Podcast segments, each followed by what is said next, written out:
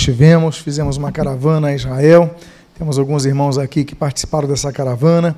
Chegamos na quinta-feira, foi uma bênção, foi um momento de aprendizado, um momento que muito a todos edificou. E eu quero agradecer o suprimento dos irmãos em suas orações nessa viagem. Amém, queridos? A mensagem que eu gostaria de compartilhar nessa noite se chama, e o texto está em tela, Adonias e as falhas da uh, educação dos filhos. Uma mensagem que veio ao meu coração uh, eu gostaria de compartilhar com os amados irmãos nesta noite, convidando a que você abra a sua Bíblia no primeiro livro dos Reis, capítulo de número 1. No primeiro dos capítulos, primeiro capítulo, primeiro livro dos Reis, capítulo de número 1. Todos encontraram? Eu gostaria de ler o verso de número 1 e depois eu vou pular para o verso de número 5. Sendo o rei Davi já velho e entrado em dias, envolviam-no com roupas, porém não se aquecia. Versículo 5. Então Adonias, filho de Agite, se exaltou e disse: Eu reinarei. Oremos. Pai amado, Deus bendito, lemos a tua santa e preciosa palavra e pedimos, Deus, fala conosco nesta noite. Fortalece a nossa alma, edifica a nossa fé, abençoa-nos, ajuda-nos, para que possamos ser pessoas melhores, cristãos melhores, pais melhores. O que nós pedimos, nós fazemos agradecidos em nome de Jesus. Amém e amém. Davi foi um grande rei, Davi foi um grande estrategista, Davi foi um grande militar. Davi foi um homem muito capacitado. Além disso, Davi foi um grande poeta, um grande músico, um grande compositor. Davi foi um grande escritor. Se nós formos declinar todas as virtudes de Davi, não seriam poucas. Um homem de coragem. O homem, em sua juventude, vai enfrentar um soldado filisteu que nenhum dos soldados do exército de Israel, soldados treinados, preparados, queria enfrentar. Ele não apenas tem coragem, mas ele tem convicção de que podia derrotá-lo apenas com uma tiradeira. Sendo aquele soldado tão bem armado, Golias. Um homem de grande estatura, um homem preparado, e Davi tendo apenas aquelas pedrinhas em suas mãos, Davi, com coragem, com ousadia, com destemor, Davi enfrentou. Davi é um homem também temente a Deus, porque Davi não aceitava os impropérios ditos por Golias. E Davi então derrubou aquele homem, a seguir o matou, pavimentando ao exército israelita a vitória sobre o seu adversário naquele vale de Elá. Davi então tem muitas virtudes sucesso, podemos dizer, profissional, um sucesso educacional, você vê pela composição, uma pessoa que, apesar do seu da sua formação pastoril, ele cuidava dos rebanhos ali, não tinha formação além dessa, mas ele se esforçou e avançou muito na sua vida. Mas muitos se esquecem que há sucessos que não podem substituir fracassos. Há pessoas que têm sucessos profissionais, sucessos acadêmicos, sucessos ministeriais, mas são fracassados porque não têm sucesso na vida familiar. Quero falar sobre Davi. Davi é um homem que todos conhecem. Ele tem ele tem a sua formação em Belém, e é interessante que o rei Davi nasce em Belém, é efraimita. Ele é filho de Jessé, da família de Pérez. E o Senhor Jesus nasce onde? Em Belém. Aquele trono de Davi, que não seria apagado, não seria extinto, ele permanece naquela mesma região, hoje belicosa, com Jerusalém, a região de Belém, vizinha a Jerusalém. Mas esse homem tem problemas na sua família. Tem problemas. É um homem que desde cedo ele é escolhido, tem oito irmãos, três deles eram soldados de Saul. É um homem que é escolhido por Deus, Deus envia o profeta Samuel. Samuel vai e unge ele, ele era o oitavo dos filhos, não seria o primeiro, que geralmente a ordem é o primogênito, depois o segundo, depois o terceiro, ele é o último, ele é ungido rei, ele tem que aguardar um tempo. Depois da morte de Saul, Davi não começa a reinar sobre Israel, Davi começa a reinar sobre a parte sul, a parte norte, norte é Esbozete. Até Esbozete ser assassinado dois anos depois, Davi só governa a parte sul, depois ele unifica o reino e governa sobre Israel por 40 anos. Sete anos em Hebron e ali os 33 em Jerusalém. Jerusalém é essa que não era a cidade de Israel.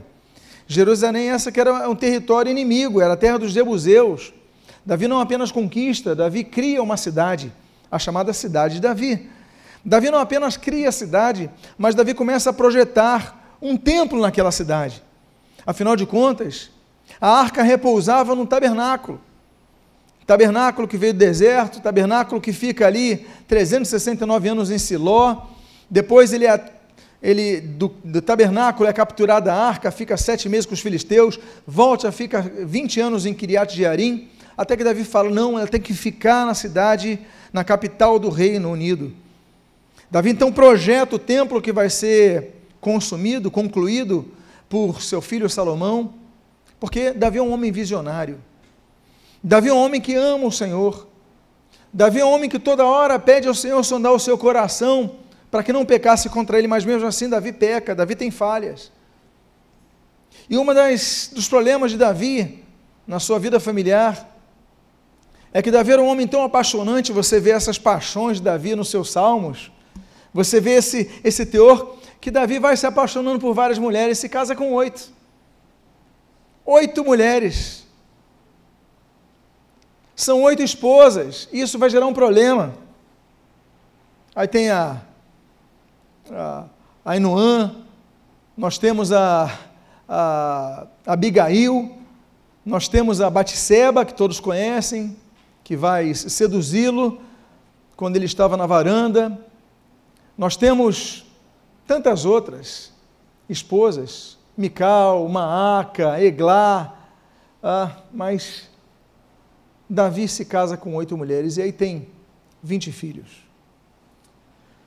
Quando, quando, o homem se casava com as mulheres e as mulheres começavam a gerar filhos, comecei, começava a haver uma competição entre elas, principalmente quando o homem era um rei. A competição é a seguinte: não, meu filho vai reinar, não, meu filho vai reinar, não, meu filho vai reinar. E aí nós começamos a ver problemas familiares, um homem bem sucedido, com problemas na família. E nós começamos a ver um problema familiar com o filho Absalão. Absalão, ele tem problema. A Bíblia diz que ele era muito bonito, era muito belo. Era um homem que tinha um porte muito bonito, muito agradável. Só que Absalão tenta derrubar o seu pai. Tenta derrubar o seu pai. Absalão, ele sabe de uma situação o seu irmão, seu meio-irmão, Amnon, e Aminon olha o problema familiar. Um filho quer derrubar o pai. Mas tem outro filho, Aminon, que se apaixona por uma irmã, Tamar. E a Bíblia diz que Aminon abusa da sua irmã Tamar, violenta a sua irmã Tamar, estupra a sua irmã. Que família! A família de Davi, Davi tem um filho que estupra a própria irmã, e dois anos depois, Absalão mata o Amnon. Olha que família problemática. Estupros entre irmãos, assassinato entre irmãos. Aí daqui a pouco Absalão tenta derrubar Davi, levanta um exército, o exército de Davi vai contra Absalão, guerreiam, e Davi dá uma ordem a Joabe, olha, vença o exército, mas poupem meu filho, não mate ele. Só qual é o problema de Absalão? Bom, Absalão tinha cabelos compridos, e a Bíblia diz que quando ele está fugindo, os seus cabelos se prendem numa árvore. Quando Joabe vê apesar da ordem de Davi, não toca no meu filho, traz meu filho com vida, apesar dele ser rebelde, apesar dele tentar derrubar o meu reino, não, não mate ele. Mas Joabe, que era o comandante, ele fala, agora ele está ali. E a Bíblia diz que ele alveja três vezes Absalão até que o matam. Davi chora. Davi pranteia, porque apesar do filho ter tentado derrubar o seu pai, era filho. Aí você fala, bom, então a história dos problemas de Davi acabam aí. Davi acabou com os problemas quando morre Absalão? Não. Porque seis anos depois surge em cena esse, esse contexto que nós lemos. Você leu comigo. Davi tinha 63 anos quando Absalão se levantou contra ele. Agora Davi tem 69 anos. A Bíblia diz que ele se cobre, ele se veste, mas não consegue se aquecer. E ele está muito doente. E o versículo que você lê em tela, a Bíblia diz o seguinte: Então Adonias, filho de Agite, se exaltou e disse: Eu reinarei. Providenciou carros e cavaleiros, e cinquenta homens que corressem adiante dele. Jamais seu pai o contrariou, dizendo: Por que se procede assim? Que procede assim? Procedes assim? Além disso, era ele de aparência muito formosa e nascera depois de Absalão. Amados irmãos, o problema permaneceu, porque apesar de Absalão ter tentado derrubar o pai, seis anos depois, um outro filho tenta fazer o mesmo. E o mais interessante é que na linha sucessória, Adonias era mais velho que Salomão. A gente só se lembra do rei Salomão. A gente só se lembra de Salomão erguendo o templo. Além, a gente só se lembra dos, dos provérbios de Salomão, o reinado de Salomão. Mas Salomão não era para reinar. Quem seria o sucessor seria Adonias. Mas o que, que Adonias faz? Meu pai está velho. Meu pai não, não consegue se aquecer, tem 69 anos. Que se nós traduzirmos 69 anos daquela época, seria quase como 90 das épocas atuais. As pessoas não, tem, não tinham as medicações, não, não se alimentavam com as vitaminas que nos alimentamos hoje. As pessoas morriam mais cedo naquela época. 70 anos era uma idade muito avançada. Bastava Adonias esperar, mas ele não quis esperar. Ele muito se aproveitou do seu pai. Meu pai está idoso, o povo está vendo, já reinou 40 anos, não consegue mais se aquecer, eu vou derrubá-lo. Vou chamar cavalos, cavaleiros, vou chamar aqui 50 homens que corram à frente, que gritem: olha o próximo rei Adonias, e vou tomar logo posse. Ele não quis aguardar. Nos lembramos de quem? Que perdeu a bênção por não saber aguardar. De quem? De Saul. Samuel falou: Eu vou estar lá, mas Saul não aguarda para fazer o holocausto. E aí, meus amados irmãos, o problema dessa falta de paciência para guardar, o problema dessa falta de uma estrutura familiar que soubesse respeitar o pai, que soubesse respeitar os irmãos, que soubesse respeitar o templo, está nesse texto, eu coloquei em, em texto mais alto. A Bíblia diz: jamais o contrariou. Jamais o contrariou. O problema de Davi, de um grande rei, foi um excelente rei, de um grande militar, de um grande estrategista, de um homem visionário, um homem que amava o Senhor, é que não disciplinava os filhos. A Bíblia diz que o pai que ama disciplina o filho desde cedo, Provérbios capítulo número 13. A Bíblia diz: bem-aventurado Jó, o livro de Jó diz que bem-aventurado é aquele que é disciplinado pelo Senhor. É por isso que Provérbios fala sobre isso, sobre a disciplina do Senhor. Deus disciplina a quem ama. Não podemos rejeitar a disciplina do Senhor. Provérbios capítulo 3 fala sobre isso. Nós devemos entender que nós somos disciplinados porque Deus nos disciplina porque nos ama. A Bíblia diz que quem ama a disciplina, ama o conhecimento, Provérbios capítulo 12. Mas nós não sabemos ser disciplinados. Quando a Bíblia nos disciplina, quando a palavra de Deus nos disciplina, quando a pregação nos disciplina, nós fazemos, ah, então eu vou ignorar a disciplina do Senhor. Não entendem que Deus está falando. E se um, se um líder disciplina a ovelha, você muda de igreja. Se um pai disciplina o filho, você sai de casa. Nós não queremos ser disciplinados. E muitos pais, com medo de perder os seus filhos, o respeito dos seus filhos, não disciplinam os seus filhos.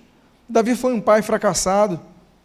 Davi foi um pai terrivelmente é, mal é, é, trabalhado em relação à disciplina dos seus filhos. O texto diz, e quem compõe a Bíblia é o Espírito Santo, a Bíblia diz: olha, ele, se, ele disse: Eu reinarei. E a Bíblia diz: Jamais seu pai o contrariou, dizendo: Por que procedes assim? E aí, Adonias vai crescendo. A Bíblia então diz que o problema dessa sublevação de Adonias foi que Davi foi um pai mau. A Bíblia diz então, a continuidade desse texto, a Bíblia diz: Entendia-se com ele Joabe, filho de Zeruia, e com Abiatar o sacerdote, que segundo seguindo o ajudavam. Porém Zadok, o sacerdote, Benaia, filho de Joiada, e Natã, o profeta, e Simei, e Rei, e os valentes Davi, que Davi tinha, não apoiavam Adonias. Você sabe qual é o grande problema? O grande problema é que sempre há pessoas para apoiarem a rebeldia, sempre há pessoas para apoiarem as decisões erradas, sempre há pessoas que vão surgir para apoiar coisas que você quer fazer que são erradas. Você já notou isso? Sempre vai haver insatisfeitos. E o mais interessante é que vocês lembram que Joabe era o comandante de Davi? Aquele que desobedeceu Davi para falar, olha, não mate meu filho Absalão, e ele vai e mata. Agora Joabe foi colocado de lado, está insatisfeito com o rei. Agora não quer mais saber. E aí ele começa então a andar com o comandante, insatisfeito. Ele se ajunta com Abiatar, o sacerdote. Davi vai escolher um sumo sacerdote entre Zadok e Abiatar. Davi escolhe Zadok. Abiatar então fala: então agora eu sou contra o rei, porque não foi escolhido nós começamos a perceber que as más companhias começam a influenciar os nossos filhos. Pessoas que andam em discordância começam a assessorar os nossos filhos, a nossa família, aqueles que, com, com os quais nós andamos. E meus amados irmãos, a Bíblia é clara quando diz que Adonias começa a se exaltar e começa a atrair. Eu não sei quem aqui já estudou sociologia, mas quem já estudou, com certeza já ouviu falar de Max Weber. E Max Weber trabalha muito essa questão dos grupos sociais menores que vão se atraindo como um magnetismo. Então, quando há alguém discordante num grupo social, ele vai atrair outra pessoa que está discordante. E aí as pessoas vão se conhecendo, reconhecendo no ambiente. Olha, esse daí é do, do meu tipo, esse daí faz o meu estilo e as pessoas se, atra se atraem nos grupos sociais menores. Ali os, os que são contra Davi começam a se unir, começam a se juntar para apoiar a rebelião de Adonias. Amados irmãos, fique sempre atentos, que quando você discordar da autoridade, quando você começar a discordar dos seus pais, vão surgir pessoas que vão te apoiar. E você vai se autoiludir pensando que por causa do apoio que você tem, você está certo. E não é porque você tem apoio que você está certo. O apoio da maioria não te fará certo. Você tem que ter muito cuidado. A Bíblia diz, em Êxodo capítulo 23, que nós não devemos seguir a maioria. A Bíblia diz assim: olha, não seguirás a maioria para fazeres o mal, nem deporais numa demanda para seguires a multidão não seguirás a multidão para torceres o que é reto. A Bíblia fala então que não é porque a maioria pensa de uma forma que a maioria está certa. Até porque o Senhor Jesus disse: Ó oh, pequenino rebanho, a cristandade pode ter um volume grande, mas nem todos são discípulos de Cristo. Muitos se dizem cristãos, mas não são discípulos de Cristo, são maioria. Mas só aqueles que buscam uma vida santa, uma vida separada desse mundo, é que são os discípulos de Cristo. O Senhor Jesus fala sobre isso. A Bíblia fala e nos ensina no primeiro salmo: olha, bem-aventurado é aquele que não anda no conselho dos ímpios, não trilha no caminho dos pecadores, não se detém nesse caminho e não se assenta na roda dos escarnecedores. É o bem-aventurado, é o feliz, porque nós somos propensos a isso. Em 1 Coríntios, capítulo número 15, a Bíblia diz que as más companhias corrompem os bons costumes. Nós devemos procurar boas companhias, porque no nosso trabalho nós somos envoltos com más companhias. Nos nossos colégios, nas nossas faculdades, nós somos cercados de pessoas que querem nos levar a fazer coisas erradas. E é o que nós dizemos, nós sempre dizemos para os nossos filhos: olha, procure andar com os que buscam, que temem ao Senhor e buscam o Senhor. Busca, ah, mas não são talvez os mais populares, não são os mais engraçados, mas a, amizade dessas pessoas, a companhia dessas pessoas, é que vai fazer com que te influencia você se manter no caminho de Deus. Foi pregado há poucos minutos atrás, foi colocado há poucos minutos atrás sobre os dois caminhos: o caminho largo e o caminho estreito. Nós devemos caminhar no caminho estreito e para isso pagamos um preço. É um preço de nem sempre caminharmos com mais populares, mas com os que temem ao Senhor e os que buscam o Senhor. Porque também existem aqueles que temem, mas ficam numa vida isolada, não buscam mais de Deus. Nós temos que buscar mais de Deus, andar com aqueles que buscam mais de Deus. Esse homem, Adonias, ele se cerca de pessoas erradas. E a Bíblia diz, na continuação do texto, no versículo número 5, imolou Adonias ovelhas e bois e animais cevados junto à, pedra de Zoelete, que está perto da fonte de Roguel. E convidou todos os seus irmãos e os filhos do rei, e todos os homens de Judá, servos do rei, porém a Natã, profeta, a Benaia, e os valentes, e a Salomão, seu irmão, não convidou. Ele tinha conseguido o apoio de um comandante militar, ele tinha conseguido o apoio de um sacerdote. Aí o que, que ele fez? Ele colocou a aparência de religiosidade na sua rebelião. A Bíblia diz que ele demonstrava religiosidade, ele fez um culto. Só que no culto dele, ele não chamou Natã, que era o profeta fiel ao rei. Ele não chamou Benaia, nem os demais valentes. Ele não chamou Salomão, que seria o seu irmão, o sucessor posterior a ele. Não chamou ninguém. Ele só chamou a quem interessava. Que culto é esse? Que culto é esse que as portas são fechadas, escondidas daqueles que são fiéis a Deus? Isso não é culto, isso é rebelião. Ele, ainda que fosse rebelião, o que, que ele dá? Ele dá um ar de religiosidade.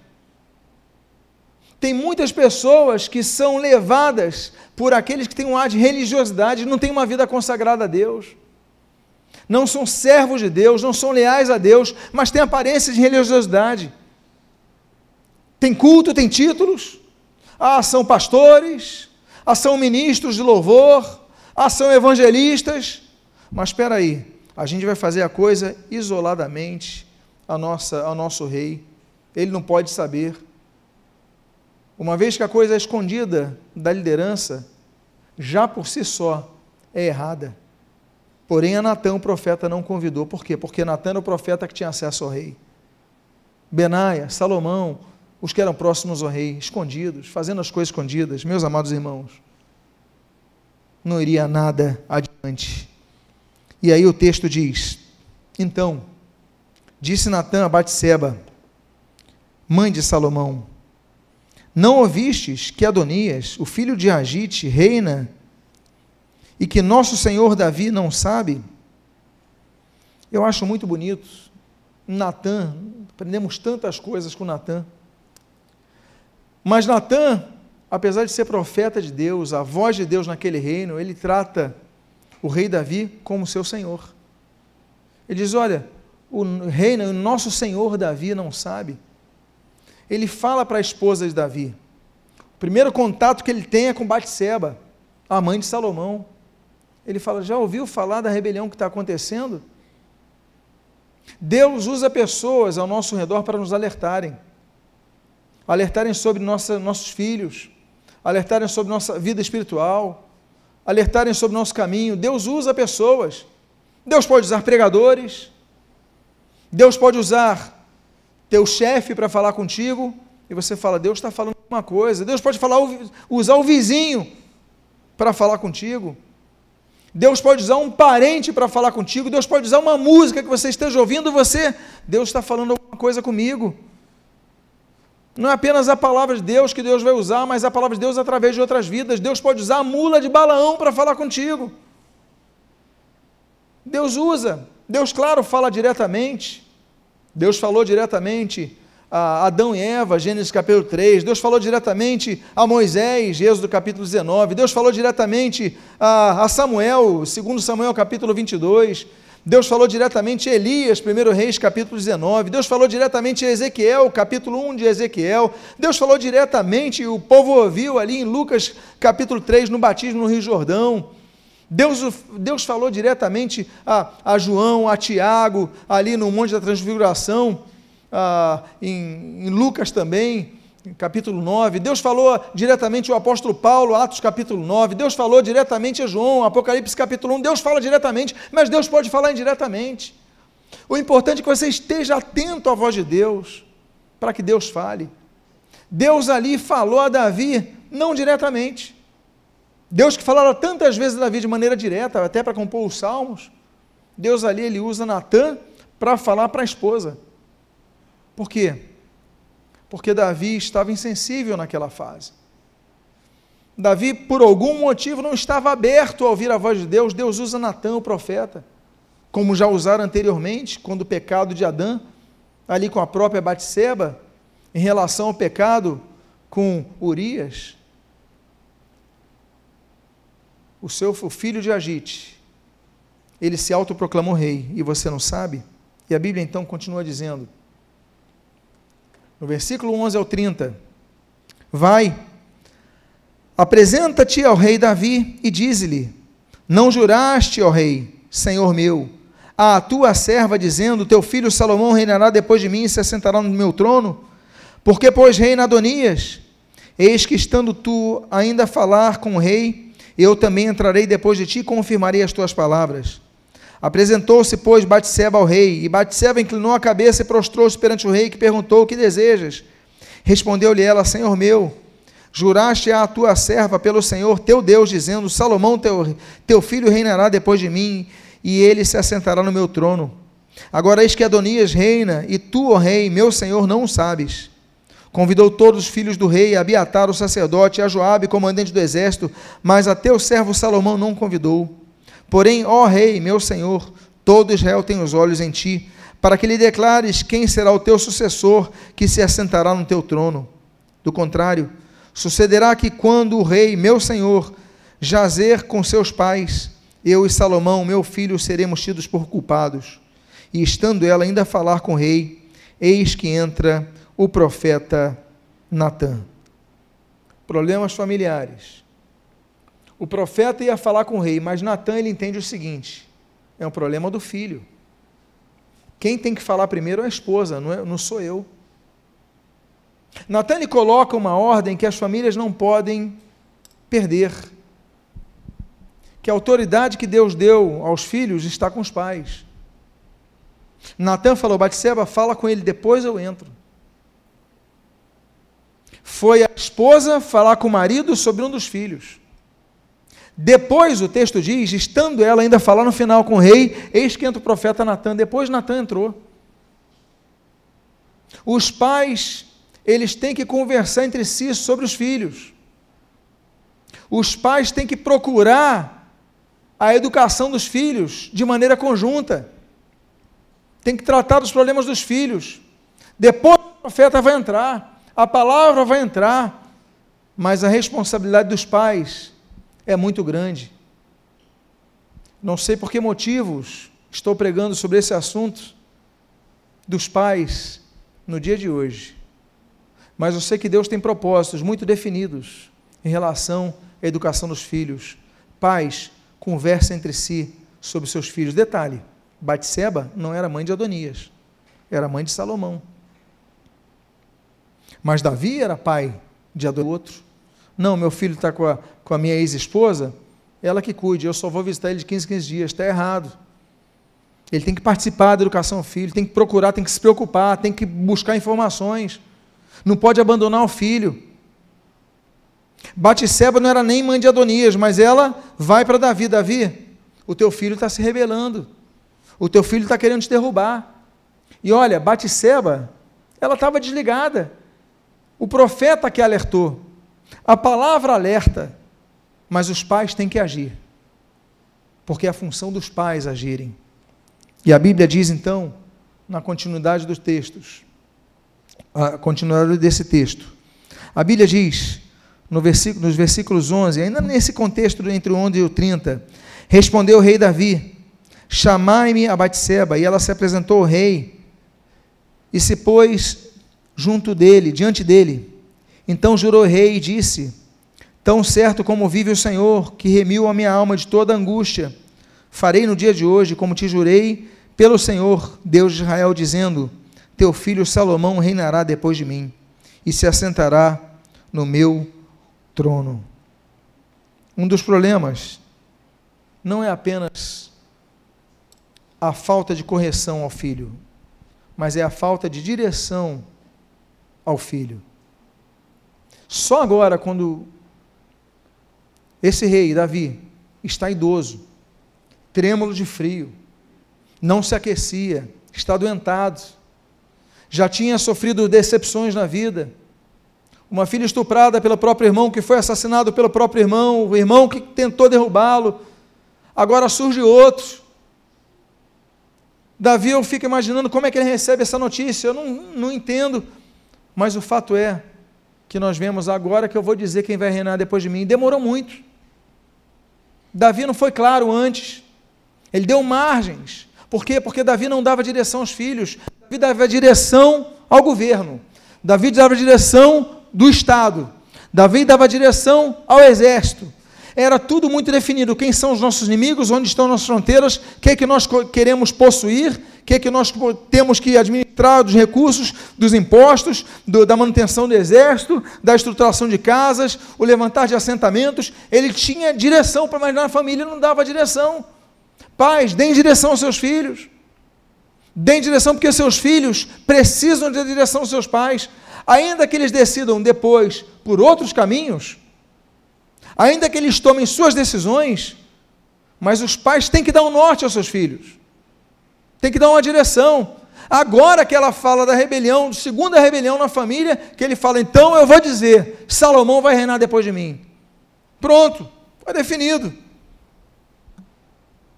Eu não sei porquê, mas olhando para o passado de Davi, ele era o último a ser escolhido pelo seu pai. Vocês lembram o que Jessé faz? Jessé chama o mais velho. Ah, não é esse? Chama o segundo mais velho. Não é esse? Chama. Quando acabam sete filhos. Que eram os que ele apresentou. Ele não apresentou nem Davi. Davi não estava nem entre os sete que estavam lá enfileirados. Aí Samuel pergunta: vem cá, são só esses? Aí que Jessé fala: não, tem outro, é o caçula, é o Davi, está cuidando das ovelhas. Chama ele e unge ele. Não sabemos até que ponto a rejeição, a falta de uma perspectiva de valorização do próprio pai, ele é o último, é o caçula. Isso vai se espelhar com Davi aos quase 70 anos de idade, mas o fato é que só quando alertado pela esposa e depois pelo profeta Natan, a quem ele levava muita estima, via como homem de Deus, ele fala: está certo, é Salomão que vai reinar. Pais, deem direção aos seus filhos. E ali, o texto do versículo 32 ao 35, e depois no versículo 39, a Bíblia diz: Disse o rei Davi: Chamar-me a Zadok, o sacerdote, a Natã, o profeta, e a Benaia, filho de Joiada. E eles se apresentaram ao rei. Disse-lhes o rei: Tomai convosco os servos de vosso senhor, e fazei montar meu filho Salomão na, numa, na minha mula, e levai-a a Gion. Zadok, o sacerdote, com Natã, o profeta, ali ungirão o rei sobre Israel. Então tocareis a trombeta e direis: Viva o rei Salomão! Subireis após ele, e virá e se assentará no meu trono, pois ele é quem reinará em meu lugar, pois ordenei que seja ele príncipe sobre Israel, sobre Judá. Então Tocaram a trombeta e todo o povo exclamou: Viva o rei Salomão! E após ele subiu todo o povo tocando gaitas, alegrando-se com grande alegria, de maneira que, com seu clamor, parecia fender-se a terra. Como diz o ditado, antes tarde do que nunca. Ele procura então o sumo sacerdote, ele procura o profeta, ele procura o comandante, ele procura e fala: agora vocês vão pegar Salomão, só que vão fazer o seguinte: vocês vão colocar na mula, não no cavalo. Como o rei tomava posse? No mais belo dos cavalos, não é isso? Quando você passa por praças em grandes cidades, Geralmente você vê monumentos de grandes líderes montados em uma mula em um cavalo. Em um cavalo. Você vai ali na Praça do Pacificador, em Duque de Caxias, está lá ele no cavalo. Você vê o quadro da independência do Brasil, é Dom Pedro I em cima de um belíssimo cavalo. Mas Davi ele fala: Bom, peraí, eu já errei demais com meus filhos. Eu já errei demais. Eu não vou encher o meu filho Salomão de orgulho, porque eu estou dando posse a ele, eu estando em vida. Detalhe, Davi não tinha morrido. É um detalhe interessante porque as posses aconteciam após a morte do rei. Quando você vai acompanhando a história dos reis, o rei morre e o outro assume. Nesse caso, não. Para quebrar aquela rebelião, Davi ainda está vivo, mas ele vai falar, ele vai sentar no meu trono. Davi age com humildade. Davi ainda não morreu, mas ele fala: unjam Salomão, e a seguir, digam, clamem, viva o rei, e ele vai se assentar no meu trono. Mas, antes disso, ele vai tomar posse na fonte de Guion, montado num, numa mula. Eu achei muito interessante quando nossa irmã mencionou o túnel de Ezequias. Estive lá semana passada. Realmente é uma prova passar por aqueles corredores dos cananeus, aquele aquele local tão estreito. Mas antes de nós entrarmos naquele túnel tão estreito, nós passamos por um local chamado Guion, a fonte de Guion, naquele mesmo túnel, que antes era aberta, hoje está fechada. Foi ali, naquele túnel, no caminho do túnel de Ezequias, que Salomão foi ungido rei. Mas ele, para ser rei, monta numa mula, num jumentinho, num animal simples. Porque Davi não tinha cavalo, Davi tinha centenas de cavalos. Aliás, ele tinha milhares, se contar com todos os cavalos do reino que ele tinha à disposição. Mas ele fala: Não, eu estou velho, mas ainda há tempo de tentar corrigir os meus erros. Pais, ainda que vocês tenham falhado, seus filhos já cresceram. Talvez filhos tenham dado problema com Absalão, com Adonias, com Amnon. Mas ainda você tem chance de falar: dá para colocar o meu filho montado numa mula. Dá para ensinar algo para o meu filho. Já se passou tempo, eu perdi a oportunidade. Não, peraí, você ainda tem oportunidades. Pais, você ainda pode pegar o telefone, ajudar, aconselhar. Ele falou: peraí, não, não, não vou colocar no cavalo mais belo que eu tenho.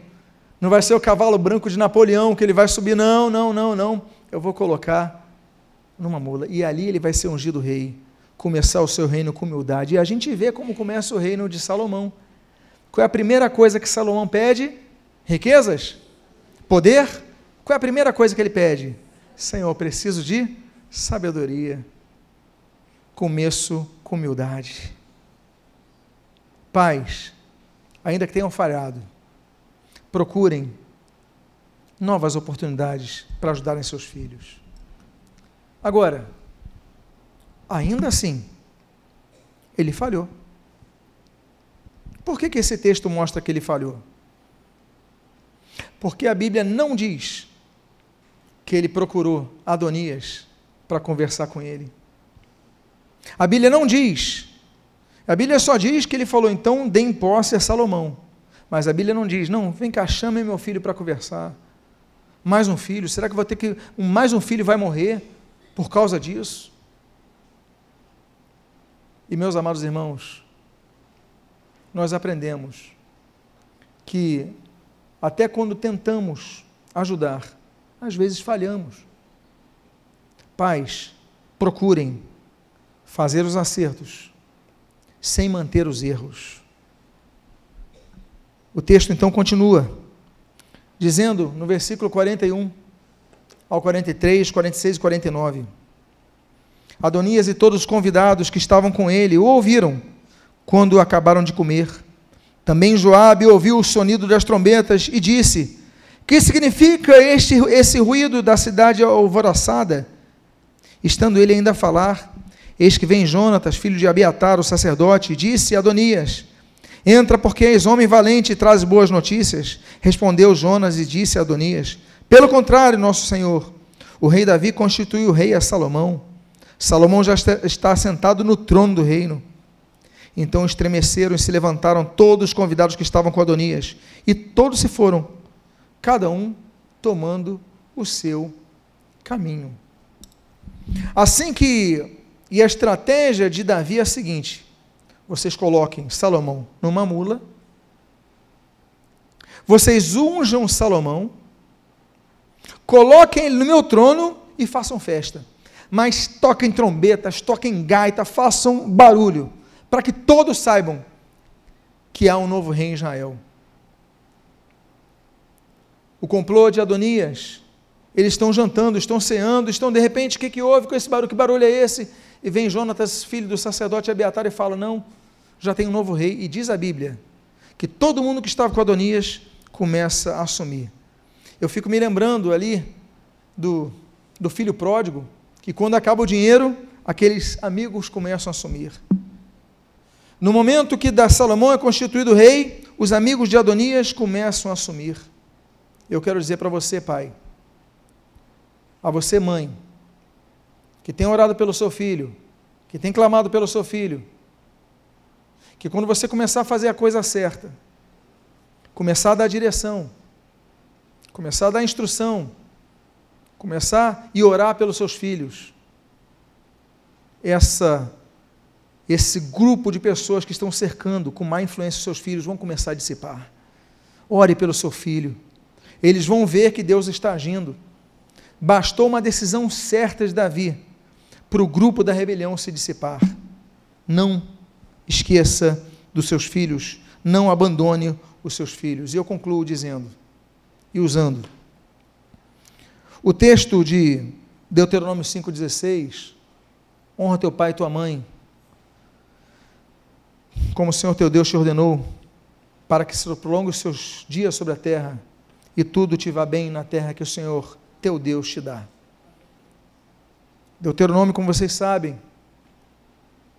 é uma, um registro do relato da preparação do povo para possuir a terra prometida. Amados irmãos, essa palavra é para famílias, essa palavra é para pais, essa palavra é para pessoas que estão vivendo situações difíceis. Que vocês possam, ainda que tardiamente, mas ouvirem o que o Senhor está dizendo. Deus pode estar levantando profetas natães para te alertar. Deus pode estar levantando as batissebas para te alertar. Mas o que Deus está dizendo é: faça a coisa certa com seus filhos. Eu queria fazer uma oração pelas famílias nessa noite. Eu quero convidar a que você, por favor, fique de pé. Eu quero orar pela família de cada um aqui. Vocês que são pais, eu quero convidar a você a colocar a mão no seu coração para você orar pelos seus filhos. E os demais, para que vocês possam orar pelos seus pais. Vamos fazer isso agora? Esse culto que estamos dedicando às famílias. Vamos orar ao Senhor por nossas famílias. Pai amado, Deus bendito. A história de Adonias é uma história tensa, de problemas familiares que vão se amplificando. Mas, Pai amado, em nome de Jesus, a tua palavra foi escrita, o registro até nós chegou para nos direcionar, para nos alertar sobre o que nós devemos fazer, sim, Pai, nos alertar inclusive sobre nossos erros, para que possamos consertá-los a tempo. Abençoa os pais aqui presentes. Abençoa, Pai, dando-lhes sabedoria vinda do alto, para que não apenas eduquem seus filhos, mas no caso daqueles que já são crescidos, não desistam dos seus filhos, mas continue trabalhando em prol deles. Abençoa as famílias nesta noite. Abençoa, Senhor, aqueles que estão ouvindo essa mensagem na internet. Fala com eles, Pai. Toca nas suas vidas. Restabelece força. E que em nome do Senhor Jesus, eles possam, Senhor, ainda que numa idade avançada, Davi tinha 69 anos. Davi estava enfermo, mas ainda assim ele teve tempo de se acertar. Abençoa as famílias, abençoa os pais, abençoamos nossos filhos, declaramos com a nossa própria boca que nossos filhos são por nós abençoados. Aqueles que estão, Senhor, envoltos em más companhias, assim como foi feito com Adonias, que essas companhias elas sejam dissipadas ou venham se converter a ti. Mas nós pedimos, Deus, levanta servos teus para que estejam envolvendo nossos filhos, preservando nossos filhos, para que te sirvam por toda a sua vida. E são as tuas bênçãos que nós rogamos sobre nós e agradecemos em nome de Jesus. Amém e amém. Diga a pessoa que está do seu lado que Deus abençoe a sua casa, que Deus abençoe a sua família, em nome de Jesus. Amém. Vou chamar aqui o pastor Carlos Carvalho